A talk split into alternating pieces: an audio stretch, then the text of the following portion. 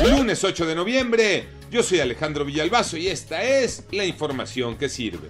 Checo Pérez, deportista histórico, se convirtió en el primer mexicano en subirse al podio en la historia del autódromo Hermano Rodríguez. Llegó tercero en el Gran Premio de la Ciudad de México. Manuel Hernández.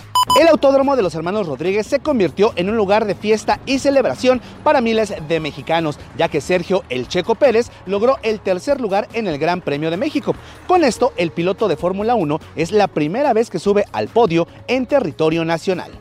Un fin de semana redondo porque el Canelo Álvarez demostró que es el mejor, libra por libra. Tocayo Cervantes.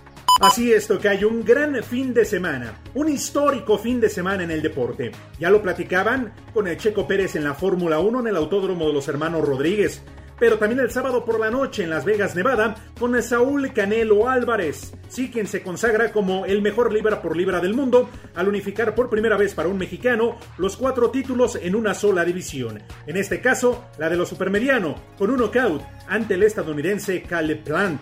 Pero no solamente en el automovilismo, y en el box. También en el golf, en el PGA Tour, en el Mayacoba, en la Riviera Maya, donde Carlos Ortiz finalizó en el segundo puesto con 66 golpes. COVID-19, Iñaki Manero. Muchas gracias Alex. Según el recuento de la Universidad Johns Hopkins, que es la que hace el gran concentrado de los datos que envían los países que envían datos sobre su situación en el COVID-19, México se mantiene como el cuarto país con más muertes por COVID-19. Es el décimo quinto en número de contagios confirmados. Y en los datos, estos datos rasurados de la Secretaría de Salud, se reportan 244 nuevas muertes en 24 horas. La cifra total alcanza 289.131 personas fallecidas. También hubo 3.763 nuevos contagios.